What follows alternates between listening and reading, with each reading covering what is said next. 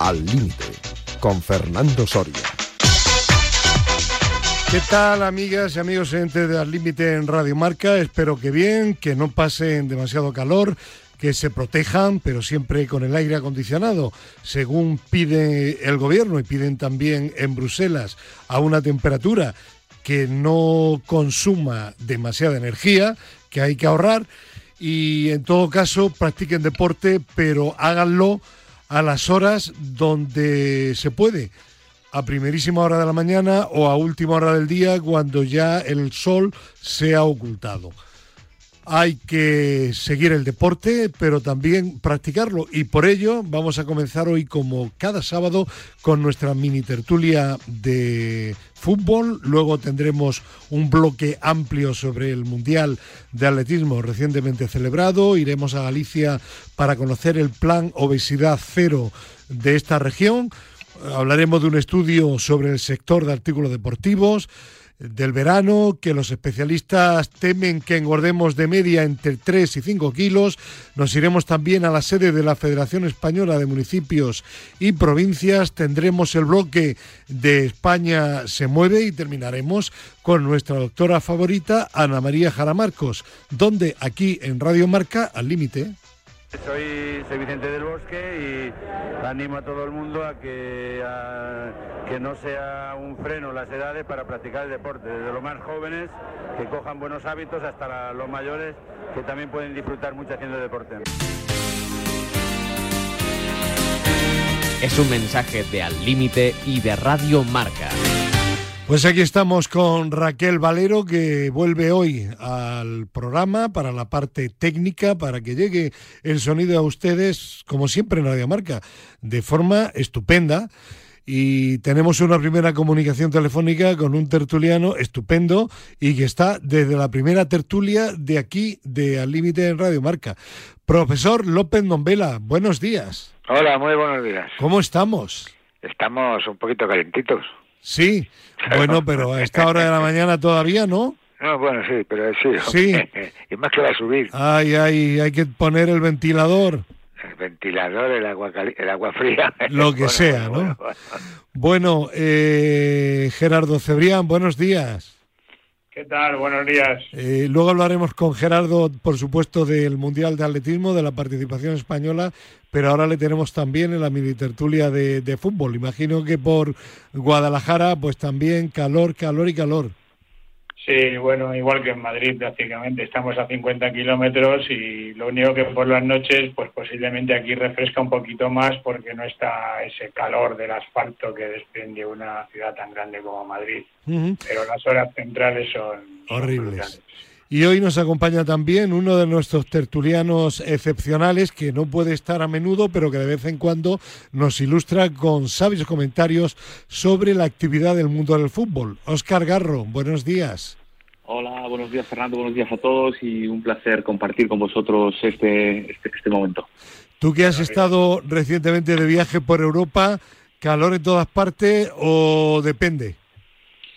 Bueno, el calor está, el calor está. Yo he tenido la suerte de vivir en Qatar a 55 grados y en Kazajistán a menos 40. Quiero decir que al final el cuerpo se adapta, lo que pasa que sí es verdad que estos cambios tan repentinos y sobre todo tan continuados y cuando el cerebro no está preparado para vivir estas temperaturas en Madrid o en cualquier sitio que estemos en España, pues nos choca, ¿no? Pero al final, al final el cuerpo se adapta. Y si tuvieras que elegir en un momento dado eh, la temperatura para siempre, ¿Menos 20 o más 55 grados? Pues es una pregunta con difícil respuesta. De hecho, de vez en cuando siempre la hago en casa, ¿no? Ven que mis hijos han compartido conmigo esta experiencia. Yo soy más de calor. Sí. Porque te puedes proteger y estás en sitios con aire acondicionado y el, problema del frío es todo lo que conlleva el, pre y el post. Es decir, la hora previa a poner capas una encima de otra y, y, no, y no terminar Ah. Y, cuando llegas a casa, el, quitarte todo el claro. Bueno, y luego que, afecta todavía más, sobre todo cuando hay nieve, afecta todavía más al entorno, a, la calle, en fin, A, la vivienda en sí. Profe, ¿sabe usted que los coches en Qatar, se lo va a contar ahora Oscar Garro, no se apagan cuando se va, por ejemplo, a un centro comercial? ¿Lo sabía usted o no? ¿A que no lo sabía? No lo sabía ni me Y, lo creo. y- y- y usted se preguntará como yo, ¿y no lo roban? A ver, Oscar, cuéntale al profe. Ah, Porque les sobra mucho. Bueno, la verdad que la verdad que es una experiencia para mí ha sido maravillosa, sobre todo a nivel familiar, el poder vivir en un país con esa seguridad y, y, bueno, pues esa tranquilidad, ¿no? De hecho, yo recuerdo nada más llegar a Vitoria, el primer día me dejé el ordenador en el coche y a los 10 minutos había desaparecido. Desapareció, vaya. Eh, Y es pero Vitoria, real, ¿eh? pero, pero real, ¿eh? como la vida Sí. misma. Eh, entonces es cierto que al final en Qatar, pues bueno, las altas temperaturas, que tampoco creo que sea bueno para el medio ambiente, por supuesto, pero sí es verdad que la gente se baja del coche, de- lo deja arrancado con el aire acondicionado, se va a hacer el Carrefour, hace su compra, vuelve y el coche está fresquito, ¿no? Claro, ese es el Eh, truco, oye, profe, para que Oscar, cuando sí. vuelven al coche, el coche esté frío. Claro, como Sí, sí, sí. Y, profe, y como allí no hay, perdona Gerardo, como allí no hay problema de gasolina, Pues eso digo yo, que claro. les cuesta Oye, poco. Gerardo, Eh, eh, ¿cuán- ¿Cuándo estuviste en Qatar? Estuve la, desde el año 2016 hasta el 19, justo antes de la pandemia. Eh, yo Oye, volví no, en no. julio del 19.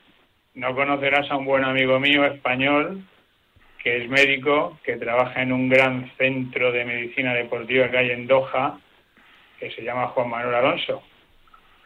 Pues no he tenido la oportunidad de coincidir con él, pero sí sé quién es. quién es. Yo con el profesor que estuvimos con el, el doctor que estaba con Xavi, con el doctor Tre, Tramulla, Sí, sí. quiero recordar que era, eh, y, y bueno, y con Walter Di Salvo en todo lo que era la, la Spire Academy. Me imagino que este, este amigo tuyo estaría en, en Naspetar, ¿no? En el centro Sí, sí, en As- en África, de... sí. Claro, claro, y era el edificio contiguo, pero es verdad que no teníamos mucha relación, pero bueno, hay una comunidad española ahí inmensa y fantástica y, y yo siempre defiendo, y sé que no es el tema que nos compete, Fernando, pero va a ser el mejor mundial de la historia. bueno, Yo no tengo ninguna duda, ninguna duda. eh, desde Ya, fue el mejor, ya fue el mejor Eso mundial es. de atletismo. eso es. Es- no, eso no, eso no. No digo eso es porque, eso no. porque lo, ha, lo ha dicho Gerardo. Eso no, eso no es cierto, Gerardo, no, no puede ser, no puede ser. No, sí, sí. De las pruebas del estadio es. Ah, vale, el- vale. el- Hablas de el- organización. mundial. De organización, sí, Sí, sí, sí, sí. las pruebas sí, en el estadio fueron eh, las mejores de la historia.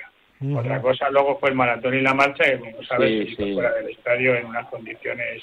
Infrahumanas. Sí. Correcto, correcto. Bueno, cierto. pues no sé si Cristiano Ronaldo es infrahumano o no, profesor, pero lo que la que está liando. ¿Usted cree que al final se va del United? ¿Usted cree que hay alguna posibilidad de que vaya, a pesar de lo que dice Cerezo una y otra vez, de que vaya al Atlético de Madrid o qué? No le quieren, ¿eh? No le quieren, ¿no? No, se está liando. La afición no le quiere. lo que pasa es que, que- luego lo, lo fichan, aunque no lo quieran. Ya. Aunque no lo quiera el público, me refiero, la afición. sí. Pero met- mete dos goles y ya se acabó la historia. Ya. Está- así es el fútbol. Pero a Lo usted que, su olfato futbolístico, ¿qué le dice? que no le van a dejar de venir. Que no le van Que a no le dejar. van a... Claro, es que le falta tiene un año. Claro, que, que él no lo va a traspasar el United como él no, quiere. no. Porque según he leído aquí en Marca, el, el United, perdón, eh, Méndez, su representante, ha dicho que le pongan precio, pero el Manchester United de momento no le ha puesto precio. Y si no hay traspaso ni carta de libertad, no puede salir. Claro, y si se va, pues ya sabe, a pagar. Eh, Oscar, ¿tu olfato qué dice? Eh, joder, Fernando, tú sabes lo romántico que soy. A mí aquí me saltan varias alarmas, ¿no? La primera es eh, si un trabajador de cualquier empresa se puede permitir el lujo de no ir a su puesto de trabajo. Ya. ¿Qué nos pasaría a cada uno de nosotros Sí, si no bueno, nos deberías de añadir, salvo Cristiano Ronaldo. salvo Cristiano Ronaldo, bueno, y cualquier y algún otro jugador que parece que el mundo del fútbol está se, se permite muchas cosas o los jugadores tienen demasiado poder. Demasiado, sí. Eh, eso por un lado. A partir de ahí habría que preguntar a Cristiano cuál es el objetivo suyo para rechazar a un club como el Manchester que fue recordar cuando sale del Sporting de Lisboa el primero que le dio la entrada en el Sí, fútbol profesional sí. Eh, y, y desde luego el trato en este caso la eh, perdona, la respuesta la sabes. El, el ego de Cristiano Ronaldo no quiere admitir no jugar en la Champions y seguir eh, aumentando su récord de partidos y de goles en la competición. bien, sí eso está muy bien y, puede ser entendible, pero creo que Pero, las formas pero hay un compromiso con el club que te ha pagado y que te ha fichado, claro. Y sobre todo el, el intentar llegar a un acuerdo desde unas formas correctas y, y, bueno pues yo sigo creo en el romanticismo de que cuando uno es bueno y hace las cosas con buena intención tiene que intentar llegar a un acuerdo. Y es verdad que ahí se nos escapa lo que hay detrás es fácil hablar desde fuera pero la realidad yo coincido contigo, él no quiere jugar, se le acaba la carrera, no quiere jugar en un equipo que no está en Champions para intentar seguir engrosando su, su nómina de, de grandes actuaciones pero a partir de ahí es verdad que la imagen del Manchester pues también está muy por encima de Cristiano y vamos a ver, pinta mal, ¿eh? Pinta mal. Gerardo, ¿qué opinas? Coincido con Oscar al 100%. Eh, hay que respetar los contratos, hay que respetar a, clubes tan prestigiosos como es el, Manchester United y no entiendo sinceramente ese ego y ese personalismo que tiene permanentemente Cristiano incluso cuando estaba jugando en el Madrid. Sí, sobre todo porque iba para salir del Madrid y tenía menos años. Sí, pero eh, si sobre todo al final los jugadores van a jugar donde quieran, si ya está demostrado. Es decir, Ronaldo si se quiere ir, se va a marchar. Y probablemente se marche a última hora, el último día de mercado y se cierre. Pero, pero las formas también no es lo mismo marcharte por la puerta grande y llegando a un acuerdo y con entendimiento que de esta manera que lo que hace es eh, eh, dañar su imagen porque pues porque bueno pues porque al final no son las formas ¿no? Sí, no, ya ya se, ya, ya se fue el profe recordemos del Real Madrid porque él quería que el Real Madrid pagara los impuestos que le reclamaba Hacienda. Sí, claro. Claro, y el Real Madrid dijo que no, que, que el Real Madrid cumplía su contrato y que si tenía que pagar Hacienda según contrato, que pagara lo que tenía que pagar. Eso, es lo que ha querido aquí siempre es turrón y caballitos. Ya. Y claro, ya te dieron una oportunidad muy grande, muy grande. te has aprovechado hasta que has querido, tenías mil millones de, de, seguidores. Por, liquidar el, contrato y te, ah, te pidieron 100, porque no te podían ya ni ver. que lo sepáis. Bueno, pues el profesor, como ven, es tremendamente claro y rotundo. Y hablando de rotundidades, yo no sé a dónde va a llegar el Barcelona porque sigue sorprendiendo a propios y extraños. Esta semana 50 kilos fijos y creo que 10 en variables. con D, nuevo jugador del Barcelona y mientras tanto eh, pidiéndole a jugadores como a que lo tienen en el banquillo eh, en los amistosos de, de, pretemporada, pidiéndoles que rebajen el contrato, ¿no? Que. pero pero siguen siguen sin poder estar no no de, momento aunque dijo el otro día Tebas eh, con, ocasión de una rueda de prensa que van por buen camino pero de momento no pueden inscribir a nadie. Van por buen camino pero si no dan de baja a, los que están dentro no pueden no pueden eso es eso es. Vale pues nada, que fichen a otro también ahora por otros. Bueno, y se sigue hablando de Marcos Alonso y de Aspilicueta. ¿A ti te sorprende, Oscar? Eh, vamos a ver, yo me imagino que cuando el Barcelona, primero porque la persona que está liderando ahora mismo la parcela deportiva, como es Mateo Alemani, me parece un profesional sin duda, eh, probablemente de los de los de los mejores ahora mismo que hay en el panorama del fútbol actual eh, dirigiendo clubes, ¿no? Entonces se ha juntado con una persona como, es Xavi Hernández, que tengo la, fortuna de haberle conocido durante mis tres años en Qatar, con una ambición, con un conocimiento y con una y con una, como decía hoy para convencer a, a Koundé, con un, con un discurso que enamora y convence, ¿no? Entonces, son una pareja explosiva que me imagino que el Barcelona tiene una estrategia diseñada para poder cumplir eh, eh, al máximo los límites que le plantea la Liga y cuando están haciendo todos los movimientos que están haciendo es porque tienen, tienen bien, eh, bien atado lo que va a ocurrir. Lo que sí es cierto, y coincido con vosotros, es que la manera de tratar a De Jong en este caso, que es un jugador, pues mira, al contrario que Ronaldo, eh, podemos decir, ¿no? Que jamás ha dado un problema, no ha levantado una voz. Absolutamente, sí.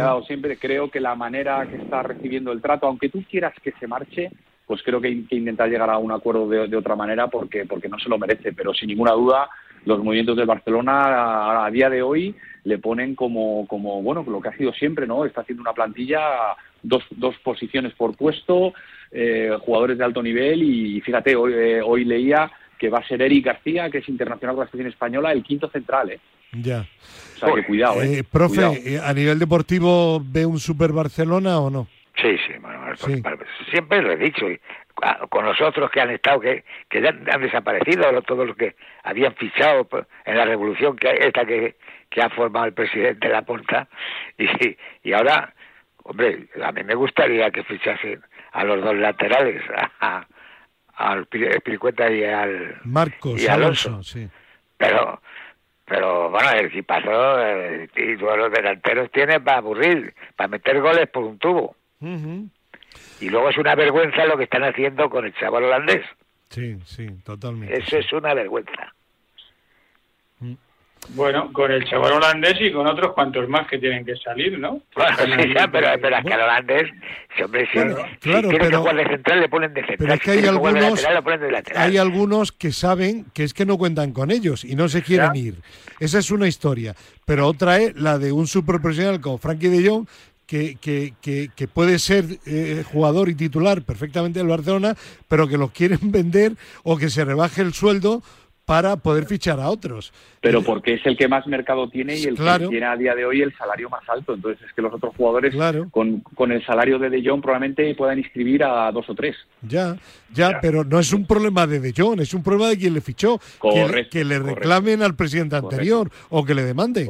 Lo mismo que Piqué. Es inadmisible que Piqué, siendo el cuarto o quinto central, ahora tenga un contrato de 34 millones de euros aproximadamente brutos al año. Eh, ¿Tú lo entiendes, Oscar? Eh, bueno, lo que, lo que no entiendo es que las personas puedan pasar por los clubes sin responsabilidades de la gestión. claro. Y al final yo entro en un sitio, hago todo lo posible y me voy y dejo ahí toda la situación. Y al final los jugadores eh, son capaces de negociar los contratos que creen que se merecen y ahí está el No, club si para yo no voy en, yo no voy en contra de, de Piqué. Piqué ha hecho lo que tenía que hacer. Yo Por recuerdo, eh, eh, no, sé quién dijo recientemente en unas declaraciones que Johan Cruyff que lo tenía muy claro. Eh, había tres diferencias. El, el jugador ya consolidado, que estaba en el mejor momento, el jugador que estaba ya en su última etapa y el que estaba empezando. Y que no podían juntarse los, las, los, eh, el salario de las tres partes, que el que empezaba, ejemplo Gaby, no podía pretender cobrar lo mismo que una persona asentada, no sé, tipo, tipo Lewandowski, y que el Piqué, que sería el que se está yendo ya, porque está en su última etapa, cobre más que uno que está en el mejor momento de su carrera. Claro, pero es que probablemente el contrato de Piqué es, es firmado hace tres o cuatro años, Claro, cuando estaba en su- claro, en su claro. mejor mo- momento. Entonces ahí entran en Pero es una falta, es una ideas. falta de previsión, Oscar. Eh, Los es una falta de contratos organización, hay que hacerlos con cierta... eh, eh, hay que prevenir, ¿no? Lo que va a ir Hay sucediendo. que, nunca se puede gastar más de lo que uno tiene. Y, y luego otro punto para mí importante es si realmente en el deporte los contratos tan a largo plazo tienen sentido. No, Claro. para mí no. Pero una, una pregunta, ¿no es arriesgado el, el hacer todos estos fichajes y de momento no poder inscribirlos? Y No, no se corre el riesgo de que todos estos jugadores que supuestamente... Riesgo, por supuesto, que lo hay por muy bien estudiado que lo tengan, ¿eh? Claro, es que eh, Frankie de Jong, si finalmente no se quiere bajar el sueldo, mm, pues... Porque no se le baja, se tiene que pagar. Claro. Claro, No hay nada más entonces, historia. Claro, eh, Frankie de Jong y, y los que estén en su situación. Entonces, yo creo que ahí me, me parece una política un poco arriesgada el, el hacer este tipo de fichajes con el riesgo de que, de que, porque además no los pueden dejar en libertad, entiendo, ¿no? Porque aunque te dejen en libertad, si no te quieres ir, no te vas, ¿no? Si no se Si quiere no ir, tiene quiere- que cobrar, porque tema- tiene un contrato. Tema Pillani, que ha dicho claramente que él tiene contrato y que no se va. Por ejemplo, ¿no? O sea, es que eh, yo a No, eso voy. no te sea, pueden eh, obligar a irte. a, a ese, a ese aspecto voy, ¿no? Yo no digo que no estén haciendo unos grandes fichajes, porque todo lo que están fichando Y, y bien es muy planificado, bueno, sí. es muy bueno y que está bien planificado, pero claro, eh, eh, no sé, están fichando con dinero, con dinero Eh, Oscar, una pregunta técnica eh, con una respuesta, si es posible que no sea muy extensa. Eh, ¿El Barcelona puede, cumpliendo el contrato, dar de baja a uno de los jugadores tipo Pjanic y no hacerle ficha? No, No No. puede. no. Lo que no, lo que eh, no puede a un jugador que ya le tiene bajo contrato, la licencia la tiene garantizada, va unido el contrato. a la Vale, no puede darle de baja y decir yo te pago, No. pero no pueden. No, no, Ya. no porque tiene que haber una causa, es que no hay una causa de fuerza mayor como para Ya. poder hacer eso. Todo contrato va asociado a una licencia, por Pues, eso problema. los jugadores nuevos, los jugadores nuevos que firman un contrato, Sí. eh, claro, solo tienen garantizada la licencia si hay espacio en la licencia. Ya, ya, ya, sí. Y sí. entonces eh, tú no puedes Está dejar a un jugador sin licencia, no puedes dejarle Eh, sin licencia. de, de entrada, profe, eh, ni Ricky Puch, que no contaba para nada para Xavi, tiene la baja todavía. Pues claro, pero Sí, pero vamos a ver, pero lo que deben y, vamos a ver si es que tienen pueden hacer eso. Ya, bueno. Que dice que están haciendo. Sí, si poder, como dice Oscar, eh, lo han planificado bien, están hipotecando el futuro. Si les sale bien, genial. Si les sale mal, el Barça se hundirá todavía más. pero bueno, es una apuesta. Hacer empresa, empresa de fútbol, o sea, hacer una asociación, sociedad como, como hacen los demás. Si es que al final, por ejemplo, un jugador como De Jong, eh, cuando le llegue el último día de mercado, porque ahora es una relación de, de tira y afloja, queda todavía 30 días de mercado y cada posición juega sus partes, ¿no? Pero cuando se vaya acercando el final y si el Barcelona no es capaz de ubicar a esos jugadores, la, solución es fácil. Es decir, De Jong no va a estar un año sin jugar, es un jugador que no se puede devaluar. Y él tiene un contrato, pues el Barcelona acabará haciéndose cargo de la ficha y el chico se irá a jugar a otro sitio para que libere ese espacio, claro. Pero ahora el Barcelona está intentando jugar con reducir el límite salarial, eh, pidiendo, eh, bueno, pues haciendo que se baje el salario, ¿no? Cosa que es absurdo pero al final encontrarán las fórmulas para que el Barcelona ahora mismo lo que necesita es espacio, porque dinero, como tú dices, hipotecado ya está para el resto de los 30 años siguientes. Sí, pero como probablemente la porta en 30 años no esté, pues el que venga subirá la, la, gestión, claro. pero ahora lo que el Barcelona necesita es liberar espacios y eso es lo que va a pasar de aquí al 30 de agosto. Y los espacios se liberarán si no puedes eh, llegar a un acuerdo, pues como han hecho con, con, con ¿no? Te martes a la lluvia, yo te pago el salario, pero, pero me liberas la, me liberas la, ficha para que venga otro. Claro, y luego ya veremos y a quién puedes inscribir. Claro, y mientras Culebrón Diario, medios informativos, a, tope de contento. Se convertirá en sociedad anónima deportiva. Ya, bueno. Eh, bueno, o eh, vendrá un fondo de inversión, como ahora ya están en estos meses en España, eh, los fondos de inversión mexicanos y demás, demás, y acabarán absorbiendo a los clubes. Ya. Eh, bueno, eh, por cierto, eh, ese, ese tema es un tema interesante. No sé si tendremos tiempo hoy o no para tocarlo, porque al, al hilo de fichajes, realmente en España el único equipo que está al nivel o, o incluso por encima del fútbol inglés es el Barcelona. Eh, donde realmente se está fichando es en la Premier, pero además hay un, hay un dato que, que apuntabais, me parece que tú, Oscar, el otro día cuando hablábamos, un dato interesante, y es que el fútbol inglés está fichando mucho, pero están fichando entre sí. Es decir, el dinero, la mayoría del dinero no sale de la propia Premier League. ¿Es así o no? Eh, sí, la verdad que ellos tienen una, bueno, pues una, no sé cómo llamarlo, una gestión, digamos, de los derechos de la liga, pues parece que muy, muy exitosa, ¿no? Y, más allá de un reparto más equitativo que permite que incluso el, el último clasificado de la, de la liga eh, de la Premier haya podido eh, gastar casi más que, que, los diez primeros equipos de la liga española, ¿no? Y eso además están haciendo una reinversión del dinero, y os fijáis, la gran mayoría de los fichajes están produciendo entre los equipos ingleses. o sea, se van jugadores de un equipo a otro, con lo cual es un dinero que se reinvierte en, la propia, liga. claro, eso es. Claro, y están llegando pocos jugadores de fuera y lo que sí se está haciendo es vender jugadores de fuera a, perdón, vender jugadores de la Premier a, equipos de, fuera, ¿no? Y eso es un canal de retroalimentación que hace que la Premier a día de hoy pues eh, esté cada vez generando más distancia respecto al resto de las ligas y eso se eso si al final eh, no hay manera de, engañar no al final repercute en que las últimas finales de los últimos años los equipos ingleses están presentes en todas las competiciones. Eh, profe qué listos son los ingleses no sí los ingleses. Yo quería hacerle especialmente a a señor Gerardo que sigue siendo madridista no sí. Sí, sí, por supuesto. Que, que, me explicase a ver qué, qué ve usted en el central ese tan fuerte, tan corredor, tan alto. Ese que ha fichado al Madrid, hombre. El moreno ese que era del Chelsea, sí.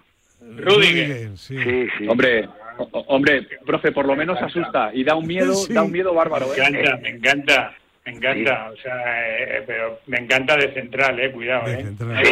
eh. Bueno, bueno, bueno. Yo, yo es que todavía no estoy. ¿A usted no le, no le gusta, profe? No, no, no, no. A mí me gustan los, futbolistas que juegan al fútbol y mueven bien la bola. Ya, ya, ya. Eso para empezar. Y luego ya, si eres fuerte. Y pues, asustas mejor. Pues me asusta, pero mueve bien la bola porque no te equivoques. Porque a lo mejor, a lo mejor el sac, sac, sac pega un golpeo de, de, de la izquierda y se va al, al, al, marco de la derecha, o sea, a, la esquina del córner del otro lado. Está claro. del nuevo Bernabéu, del nuevo Bernabéu ya no sale, profe. El balón se queda por ahí.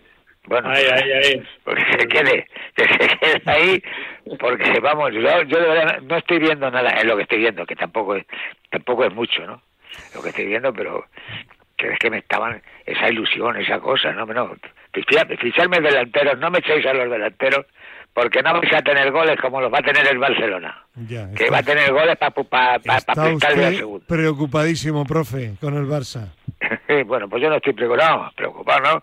Si yo quiero que haya equipos buenos y los mejores jugadores del mundo. Y si tiene que jugar Ronaldo, que juegue Ronaldo en el Atleti. Y si tiene que jugar todos los, buenos, todos los que están jugando, los delanteros que están jugando en el Barcelona, que bueno, que están jugando, a ver si ahora no va a fichar también. Está claro. Bueno. Pues dejamos aquí, si os parece, la mini tertulia de fútbol de esta semana y seguimos mañana domingo, ¿de acuerdo? Pero, pero, Gerardo no, no, me ha respondido. Sí. No, no, que me gusta, que, me, gusta. Que, me gusta. ¿Te, gusta? Sí, como jugador. Ya hablaremos durante la temporada de Rudiger. Ya hablaremos, de Menuda musculatura tiene. Eh, sí. Bueno, profe, hasta mañana. Oscar, mañana también contamos contigo, ¿vale? adiós, adiós. Un abrazo, Un abrazo gracias. Gerardo, tú, tú quédate. Vale. ¿Y por qué se queda Gerardo? Porque vamos a hablar ahora de atletismo en dos partes. Mañana domingo vamos a hablar del Campeonato del Mundo a nivel general, a nivel internacional, y hoy sábado nos vamos a centrar en la actuación española en los Campeonatos Mundiales de Eugene que terminaron recientemente. Eh, vamos a comenzar hablando, si te parece, según el guion que me habéis pasado, eh, Gerardo, de la clasificación de España en el medallero. Eh, ¿En qué puesto ha quedado? A ver, en el medallero general del campeonato muy atrás, en el, 38. ¿Y, entre los europeos? Eh, ni lo sé, muy, atrás, muy atrás. 38. sí, en ese aspecto, pero para mí la clasificación por medallas para mí no es significativa. Mira, por ejemplo, Perú saca dos medallas de oro, pero el atletismo de Perú no es mejor que el español. No, no. La clasificación que vale es la de finalistas. Ya lo explicaremos mañana. ¿Y ahí, ¿y ahí España qué tal? Ahí España ha quedado, pues bien, ha quedado, a ver, la decimoséptima y la octava de Europa. Eh, eh, a mí lo que me gusta valorar es, por ejemplo, el medallero de España dentro de las 18 ediciones. Entonces, España en esta ocasión ha sacado dos bronces. Eso significa que es la eh, exactamente la duodécima mejor clasificación por medallas de los 18 campeonatos. Por lo tanto, actuación mala. Mala, sí, eh, porque no ha quedado ni siquiera en el medio, claro. ha quedado por debajo de la media.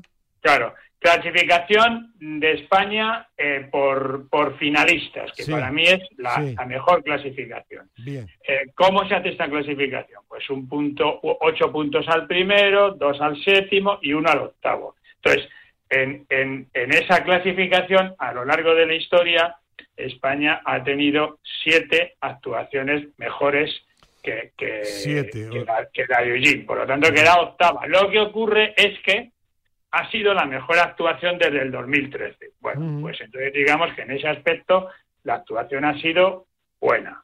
Eh, eh, hay diferentes parámetros para, para medir las cosas. Pero midiendo la primera clasificación, la segunda y midiendo la percepción tuya sobre lo que debería ser España, al final, para ti, ¿qué calificación global le darías? Aprobado justito. Aprobado, un 5, 5 y medio. 5, 5 y medio, y porque ha habido algunos atletas que lo han hecho muy bien, otros que lo han hecho mal. Digamos que ha habido, Fernando, gente que, que joder, como, como Catir, Asier Martínez, Mario García Romo, el relevo 4%, eh, las marchadoras Raquel González y Laura García Caro, eh, que han tenido actuaciones notables, muy por encima de su nivel. Luego ha habido otros atletas que se esperaba un poquito más de ellos, pero bueno, han sido finalistas, como Álvaro Martín en la marcha, Eusebio Cáceres en la longitud, eh, gente que ha hecho sus mejores marcas personales en el campeonato del mundo, como por ejemplo, pues no sé, Irene Sánchez Escribaro o Carolina Robles en, en, entre mil obstáculos. Gente que no accede al puesto de finalista, pero ha quedado en novena, como por ejemplo Dani Arce o, o Alberto Amezcua. Eh, y luego hay gente que, que, desde mi punto de vista, pues, pues, a ver, no quiero hacer sangre, pero, pero que han estado peor, peor, peor de lo esperado. gente que, que no pasa del, está por debajo del 5, ¿no? Eh, Gerardo, me han pasado una calificación que tú has hecho, lo digo por si quieres comentarla, y así vamos avanzando, que empiezas calificando con un 9 a los dos medallistas. Esto es lo que te he comentado, ¿no? Un 9 para Catir y Asir Martínez, un 8 para Mario y el 4%, un 8 para Raquel y Laura García Caro, bueno, eh, voy siguiendo, ¿no? 7,5 Sara Gallego, luego hay otros tres atletas con un 7, varios con un 6,5, bueno, eh, y al final quedan otro grupo de gente que, que está por debajo de, del aprobado, ¿no? Como puede ser, pues, Álvaro López, Adrián Ben, Diego García Carrera, Adel Bechal, eh, Mil, Carlos Tobalina, Laura Redondo, Javier Cienfuegos, Manu Quijera, bueno, digamos que han estado eh, 4, 4,5, vamos a decirlo así. Luego ha habido gente que lo ha hecho rematadamente mal, como por ejemplo Héctor Santos, que hizo tres nulos en longitud, o dos marchadores buenísimos, buenísimos, Martur, que fue cuarto en los Juegos, pero que ha sido descalificado en Eugene, o, María Pérez, que fue la campeona de Europa de 20 kilómetros y fue cuarta en Tokio, pero ha sido descalificada. Había, pues había mucha expectación sobre la marcha y al final nada de nada. No, ¿Qué ha pasado? Pues que han fallado. Los dos, los dos mm, los mejores marchadores, en mi opinión, son María, María Pérez y, y, Álvaro y Álvaro Martín. Álvaro quedó séptimo en su prueba, es el campeón de Europa y fue cuarto en Tokio y María fue descalificada y fue cuarta en Tokio y fue la campeona de Europa. Luego han estado bien las marchadoras de 35, ¿eh? tanto Raquel González como Laura han sido quinta y sexta y luego ha habido, por ejemplo, Alberto Amezcua quedó noveno, eh, pero han estado por debajo de, de, las de sus expectativas. De hecho, para mí la, la, la marcha si a, mí, si a mí me preguntas, mm, tienes que elegir dos pruebas en las que España tenga más opciones de sacar medalla, te hubiera dicho el 20 kilómetros de hombre y el 20 kilómetros de mujeres. y, no, han estado bien. De ahí mi pregunta. Eh, una, una, curiosidad. Eh, cuando se habla de que un país en algún deporte no evoluciona, no progresa, todo es muy relativo, porque claro, los países, eh, el resto de países también se supone que intentan progresar.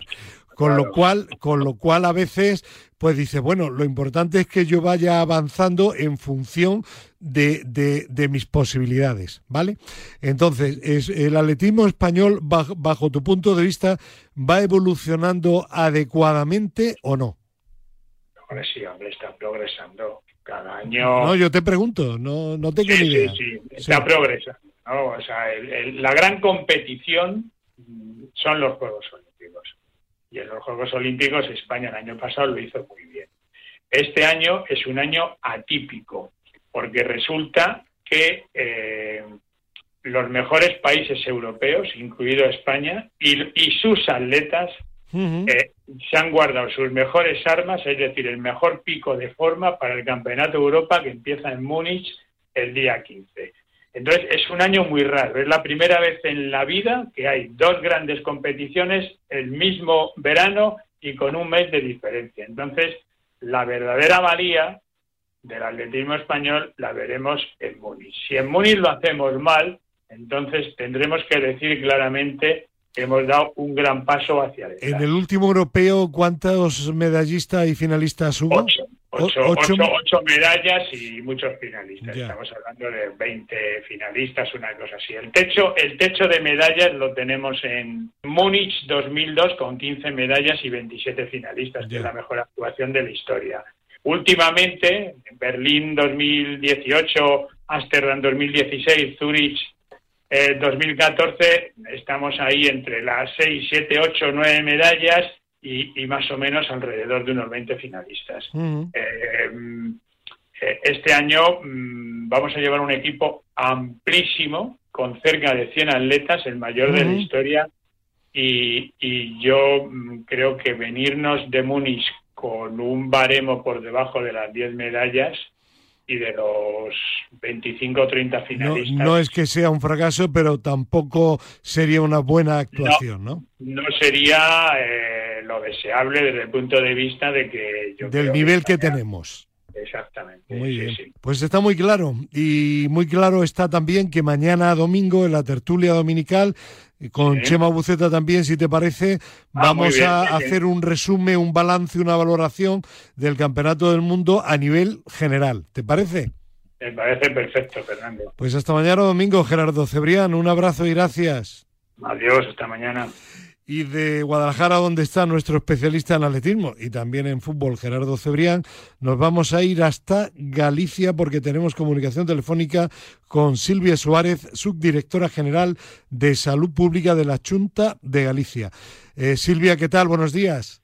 Hola, buenos días. ¿Qué tal? Pues eh, bien y deseoso de saber eh, ese plan que ha comenzado su tramitación en el Parlamento gallego y que se llama Plan Obesidad Cero. Eh, ¿Cómo surge este plan, Silvia, y en qué proceso está?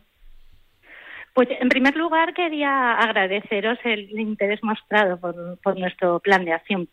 El plan de acción surge de la Dirección General de, Salud Pública, de la Consellería de Sanidades, bueno, un poco viendo la, situación la situación en Galicia.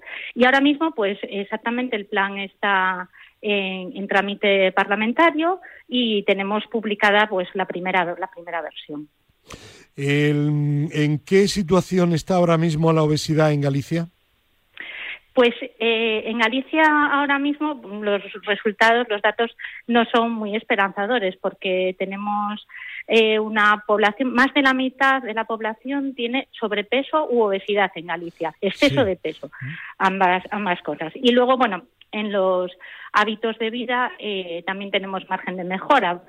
Eh, teniendo que ver con el deporte y la actividad física, pues seis de cada diez gallegos o gallegas no realiza ejercicio físico durante el tiempo de ocio y el más del 40 de la 40% de la población pues eh, tiene sedentarismo, no es sedentaria. Entonces, bueno, tenemos desde la Dirección General de Salud Pública, pues eh, nos hemos puesto manos a la obra para intentar revertir estos estos datos. Eh, con este plan que se llama Plan eh, Obesidad Cero en Galicia, ¿en qué va a consistir el plan? Pues el, el plan, más que en perder peso, lo entendemos, bueno, pues las personas no nos gusta perder ni a las canicas, entonces lo que intentamos es ganar en hábitos de vida, ¿no? En hábitos de vida saludables, en condiciones de vida saludables. Y, lo queremos hacer promoviendo los factores protectores del sobrepeso y la obesidad, es decir, la alimentación equilibrada, eh, la actividad física y el deporte, el bienestar emocional y el sueño, una buena higiene del sueño, tanto en calidad como en cantidad, que es, también muy importante. Mm, sí, sí, continúe, continúe. Eh, lo hemos eh, abordado a través de aquellas eh, actuaciones que han demostrado evidencia de, su eficacia. Hemos generado, creado un primer borrador que después hemos sometido a, una, a un proceso de participación con todos los, los agentes implicados y también hemos preguntado a, a la ciudadanía si, está, si consideraba que que bueno pues que era un problema y que debíamos actuar actuar sobre él no bueno ahí la verdad es que con muy poquita muy poquita difusión hemos conseguido eh, que haya que contestasen casi 50.000 personas en concreto 47.743 personas contestaron una encuesta muy sencillita y, y, la verdad es que los resultados son, son contundentes porque el, el 74% de la población eh, cree que, la obesidad y el sobrepeso son preocupantes para, para las personas en todas las edades y a mayores el 20% cree que es preocupante en la población infantil. Entonces, bueno, sumamos un 94% de personas que contestaron a la encuesta que se preocupan, que creen que es preocupante y que debemos tomar medidas. De hecho, el 71% de la población considera que las administraciones tenemos que tomar medidas para para atajar este problema. Eh, imagino que conociendo el, buen trabajo que habitualmente se hace en materia deportiva desde la Secretaría General para el Deporte de José Ramón Lete, imagino que se trabajará en este plan en colaboración, ¿no? Sí, Sí, la verdad es que la, colaboración, el trabajo que hacemos con la Secretaría General para el Deporte es, es muy provechoso y es, y es conjunto el, en todas las, las, tanto del plan como de otras acciones. ¿no? De hecho, bueno, un proyecto del que estoy muy muy orgullosa y que hemos desarrollado con ellos es Adestra tu Saude, que bueno, en castellano es Entrena tu salud. Y este proyecto consiste en eh, que desde el centro de salud los profesionales sanitarios receten ejercicio físico y ya desde el propio centro de salud, la persona que cumple criterios, hemos comenzado por las personas mayores de 60 también con el objetivo de prevenir la fragilidad, esas personas se llevan una cita desde el centro de salud con un promotor o promotora de ejercicio físico del ayuntamiento en el que viven. Y ese promotor eh, les, eh, se entrevista con ellos, tiene, les hace una valoración de la condición física y después eh, hacen un, planteamiento de, mejora de condición física a través de actividades deportivas, de las propias que puede ofertar el ayuntamiento o de otras y que también se ajusten a las preferencias y a la disponibilidad horaria de, las personas. La verdad es que estamos con, un piloto en dos ayuntamientos, en Arteixo y Abegondo, y, esto lo hemos trabajado conjuntamente con la Secretaría General para el Deporte y es un proyecto que, está teniendo muy, muy buena acogida. Pues que tenga todo el éxito que merece porque significará que se rebaja la obesidad y el sedentarismo en Galicia y eso sin duda es calidad de vida.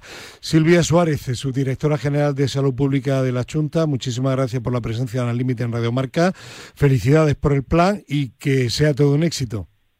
Muchísimas gracias y gracias a vosotros por darnos cabida en vuestro programa. Un placer, gracias y hasta la próxima. Adiós. Buenos días. Y vamos a seguir adelante y vamos a hablar ahora de artículos deportivos, puesto que para hacer deporte, o sobre todo determinado deporte, es imprescindible pues artículos deportivos desde la camiseta, el pantalón, calcetines o la propia zapatilla. Tenemos comunicación telefónica con Jaume eh, Ferrer, director de Sport Panel, que es eh, quien ha presentado eh, en nombre de la Asociación Española de Fabricantes y Distribuidores de Artículos Deportivos los resultados del estudio de mercado sobre el sector de artículos deportivos en 2021 en España. Jaume Ferrer, ¿qué tal? Buenos días. Hola, buenos días. Pues un estudio muy, muy interesante, imagino que con resultados también muy significativos, ¿no? Sí, significativos y positivos. Por suerte, el sector del deporte, las, las crisis le, van bien. Y justamente la del COVID, pues ha sido, pues para la mayoría de actividades deportivas, un revulsivo importante. Y además la práctica deportiva ha crecido mucho, por lo que hemos sido muy bien, la verdad. Eh, de hecho, se ha aumentado el número de empresas de material deportivo, ¿no? Sí, no solamente es ha crecido la práctica, sino también está creciendo el número de empresas y empresas españolas también. Españolas, eh, aproximadamente un 2,27%. Esto es, creo, menos que hace cinco años, pero claro, es que las condiciones eh, han cambiado mucho, ¿no? Sí, totalmente, ha cambiado mucho. Son, son menos en número, pero más en facturación, o sea que al final una cosa compensa la otra. En España hay, según los datos que me han facilitado mis compañeros, 903 entidades relacionadas con los artículos deportivos. Eh, se, puede decir que el sector eh, está ahora en una buena situación? Sí, el sector de artículos de deporte está en muy buena situación. Lo que ocurre es que nunca podemos lanzar las campanadas al aire siempre hay que estar ahora con la con esta crisis que dice que va a venir de consumo a partir del octubre, pues ya temblamos. ¿Es rentable para las empresas? Sí, el, depende en qué en qué deportes estás. Por ejemplo, en el sector del pádel, que es un sector relativamente nuevo. Está, rompiendo, sí. Está rompiendo en el ciclismo también, ¿no? Pero en cambio en deportes de equipo, pues hemos sufrido. En deportes de equipo hemos sufrido porque estuvimos un año que no, no hubo eh, espectadores y, bueno, fue complicado, la verdad, en baloncesto, en fútbol, en cualquier deporte de equipo. Eh, ¿Hay calidad entre los fabricantes españoles? Bueno, entre los fabricantes españoles, por desgracia, mm, no tenemos mucha industria, pero en cambio, por ejemplo, en ciclismo sí que está habiendo industria y cada vez hay más, ¿eh? cada vez por, por, por suerte están volviendo a, producir cerca o en, o en España, ¿no? Pues eh, Jaume Ferrer, muchísimas gracias por su presencia en el en Radio Marca y nos alegramos de que el mercado del sector de artículos deportivos en España esté recuperándose poco a poco porque eso indica también que aumenta la práctica deportiva. Gracias y buen fin de semana. Igualmente. Adiós, gracias. Adiós. Y, sí que va a necesitarse, por el plan de obesidad cero que hablábamos anteriormente de Galicia y lo que vamos a hablar ahora, que haya buenos artículos deportivos y si es posible también a buen precio, porque el verano, según los especialistas, va a suponer un aumento medio de entre 3 y 5 kilos por persona en el peso.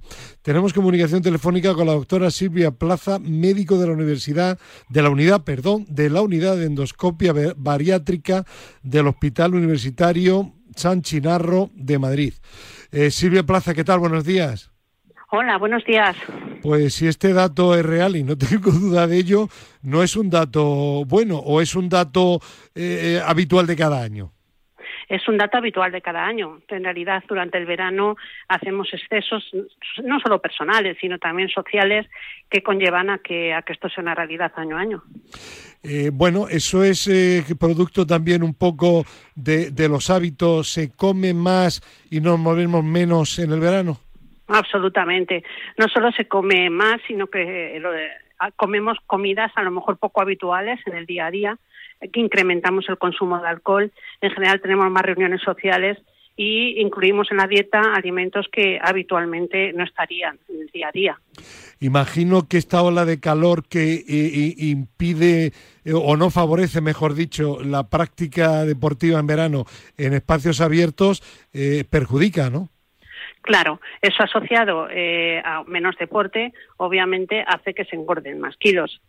Además, eh, eh, es eh, interesante saber que este año, probablemente por el encarecimiento de los productos frescos, se consuman más alimentos procesados, que mm. obviamente conllevan un aumento calórico importante y que conlleve que quizá este año aumentemos más de peso. bueno, mm, ¿qué recomendaciones les podemos dar a los oyentes de Radio Marca? Pues eh, intentar hacer un sobreesfuerzo en controlar lo que comemos y hacer un poco una dieta de compensación. Si sabemos que un día vamos a hacer un exceso, intentar compensar eh, con hábitos saludables al día siguiente.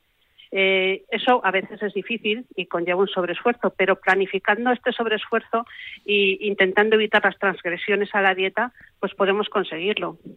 En definitiva, la famosa receta que desgraciadamente no todo el mundo pone en práctica, comer sano y moverse mucho. Obviamente, no hay secretos. Gastar más eh, de lo que se consume o al menos equiparable. Está claro. Pues, eh, doctora, si quiere añadir alguna recomendación más para nuestros oyentes. Eh, pues sí, eh, a veces es hay que conocer que hay técnicas avanzadas para aquellas personas en las que se sienten incapaces de seguir una dieta, que mediante endoscopía bariátrica conseguimos, unido a unos programas de nutrición y con la ayuda de un psicólogo, a intentar reducir este sobrepeso que en realidad es una epidemia en el siglo XXI. Es un problema grave y por ello lo abordamos habitualmente aquí en el límite en Radio Marca. Doctora Silvia Plaza de la Unidad de Endoscopia Bariátrica del Hospital Universitario San Chinarro de Madrid, muchísimas gracias por su presencia en el límite y que eh, los oyentes al menos tomen buena nota de lo que ha dicho y mejoremos los porcentajes de obesidad y sedentarismo que tenemos muy altos en nuestro país. Muchísimas gracias y felices vacaciones. Eh, muchas gracias. Buenos días. Adiós. Bueno, y nos vamos a ir ahora hasta la sede de la Federación Española de Municipios y Provincias porque tenemos comunicación telefónica con su secretario general, Daniel Casares. Eh, Daniel, ¿qué tal? Buenos días. Hola, buenos días.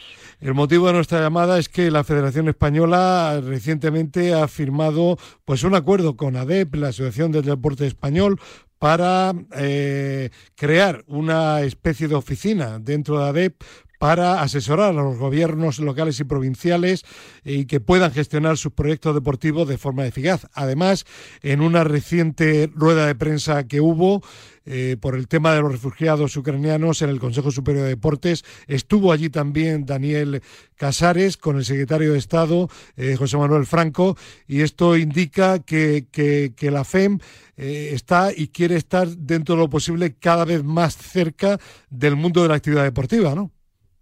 Bueno, la, la FEM es la entidad como Federación Española de Municipios y Provincias que representa a todo el mundo local en su conjunto, a los ayuntamientos, a las diputaciones, a los cabildos, a los consejos insulares y las instalaciones deportivas. El 93% de todo el volumen de instalaciones deportivas que hay en España pues dependen básicamente de, de las entidades locales, ¿no? Y no solamente eso, sino que las entidades locales, sobre todo los ayuntamientos, son las principales entidades promotoras del deporte a nivel de base en nuestro país. Por lo tanto, lo tenemos siempre en, la cabeza y en el ritmo del funcionamiento de la fe. Eh, sin duda alguna que es así. Y, yo diría, diría, no, digo que no se le reconoce suficientemente a los ayuntamientos todo lo que hacen, en este caso en materia deportiva. Pues es así, es, un pilar básico, es sustancial, ¿eh? el mantenimiento del deporte en, nuestro país.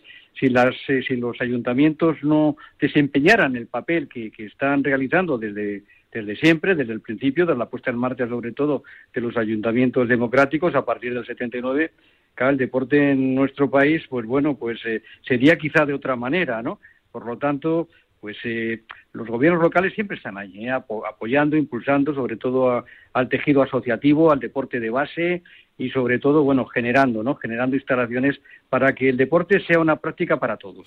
Claro, y porque el deporte ya no es solo competición como era antaño, el deporte cada vez es más salud y eso es lo que sobre todo se promociona desde los ayuntamientos.